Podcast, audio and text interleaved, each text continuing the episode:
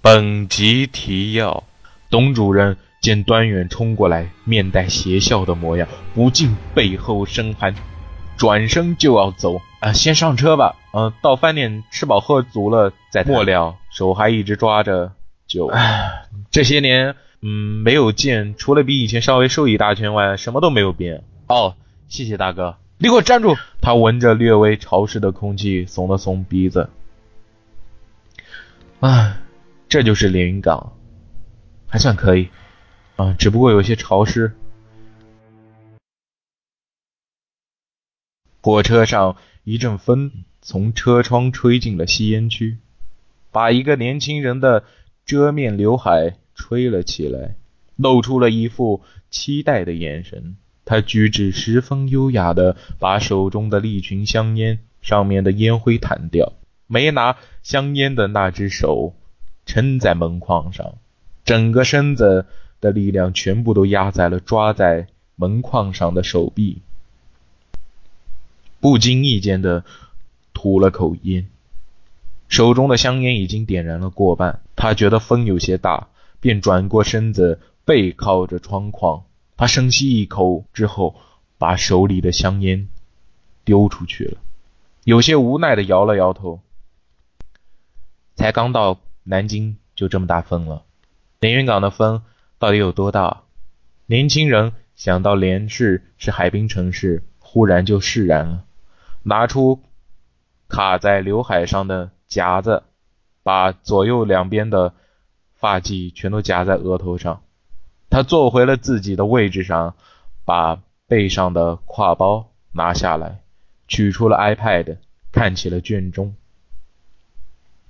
此时，开往连市的长途车和火车里多多少少会坐着一两位和他行为差不多的人，而这些人就是江苏省公安厅下派的有全省先进刑侦标兵，要组成一个。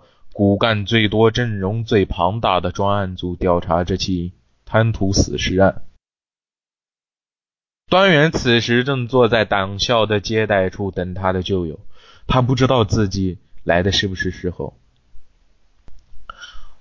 呃，那个，他怎么还没来啊？他现在唯一的要事就是见自己的旧友，可心急如焚，看起来十分着急。先生别着急，呃，董主任马上就来了，请耐心等待。说话的这位女孩是党校学生会会长，因为有活动便没有参加今天的课时，在结束后意外的被老师充当了接待秘书，这也算是对他的一种历练吧。我都续了三杯水了，怎么还不来啊？段远指着自己身前的杯子说道。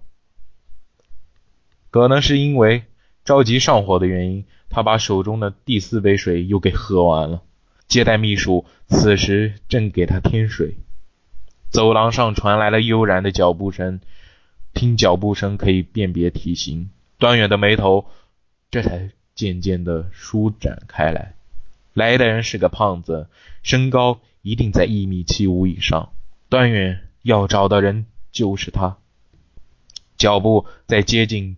接待室的时候，在由悠闲的脚步上又放慢了一些，应该是整理着装吧。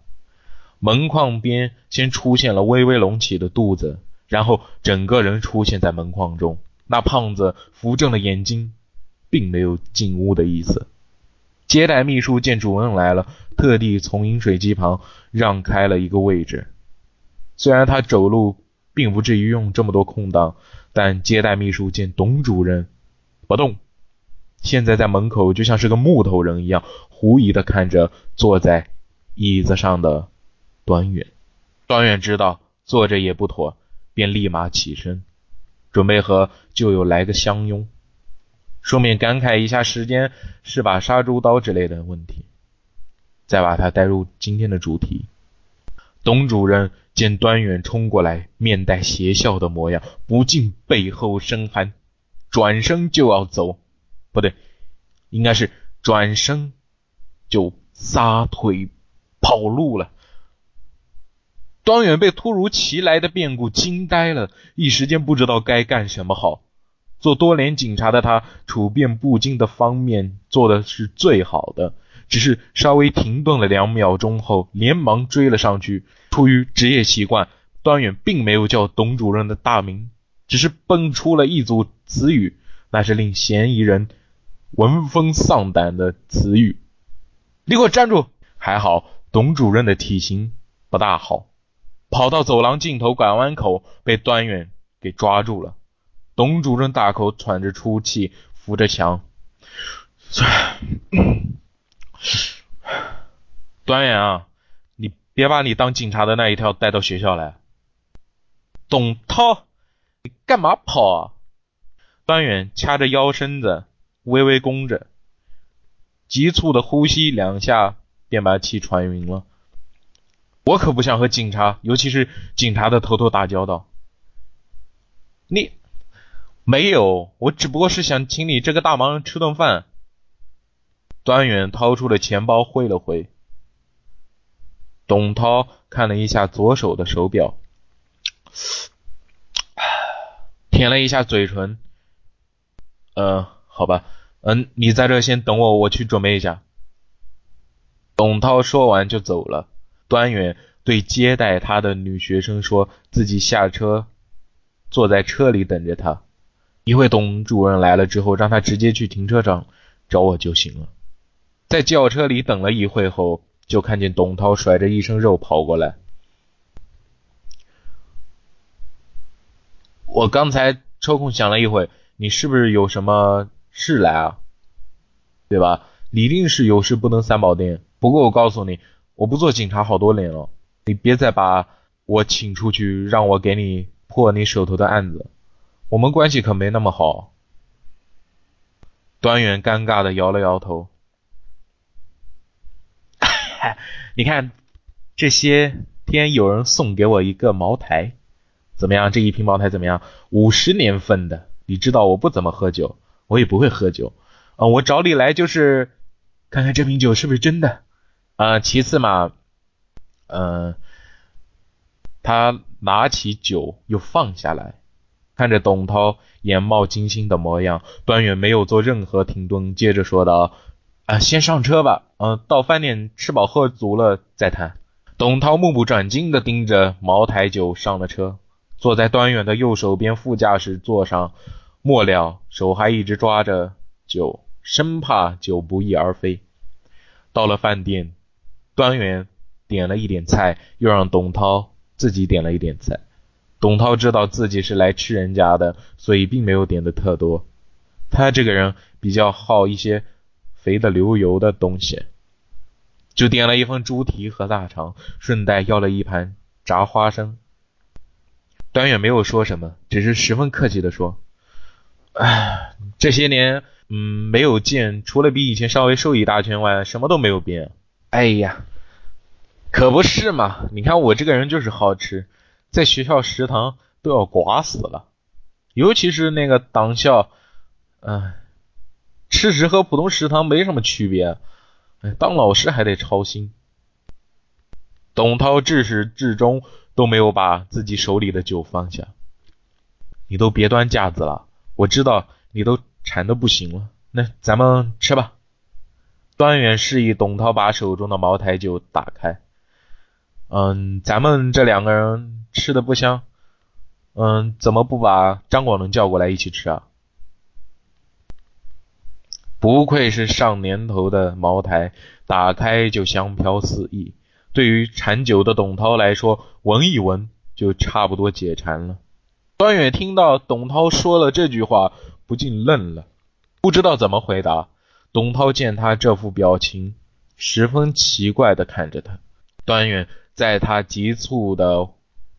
问话下，才吞吞吐吐的说道：“嗯，张广能他去年，嗯嗯，女儿失踪以后就辞职了。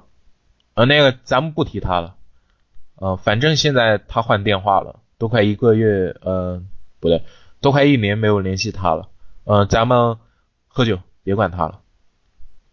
啊，他辞职了。啊，真可惜啊。”董涛看着端远，此时，一辆出租车在华联商厦停了下来。那个之前在火车上抽烟的年轻人已经来到了连市的市中心。哎，小兄弟啊！出租车司机探出了头，看见那个下行梯了吗？呃，那就是 BRT 进站台。嗯，下去之后，呃，上华联站台等就可以了。呃，下面有指示牌。哦，谢谢大哥。年轻人挠了挠脑袋，付了车费，就下了车，步行过去。他声音稍带着一丝稚嫩，和他的外貌十分的符合。他闻着略微潮湿的空气，耸了耸鼻子。唉，这就是连云港，还算可以，啊，只不过有些潮湿。第一次来就多拍几张照片吧。他拍照没有选择地点，随意的在落脚处对着自己就是一顿摆拍。随后下了 BRT 车站，坐上了开往虚构的 B 一班次的快速公交车。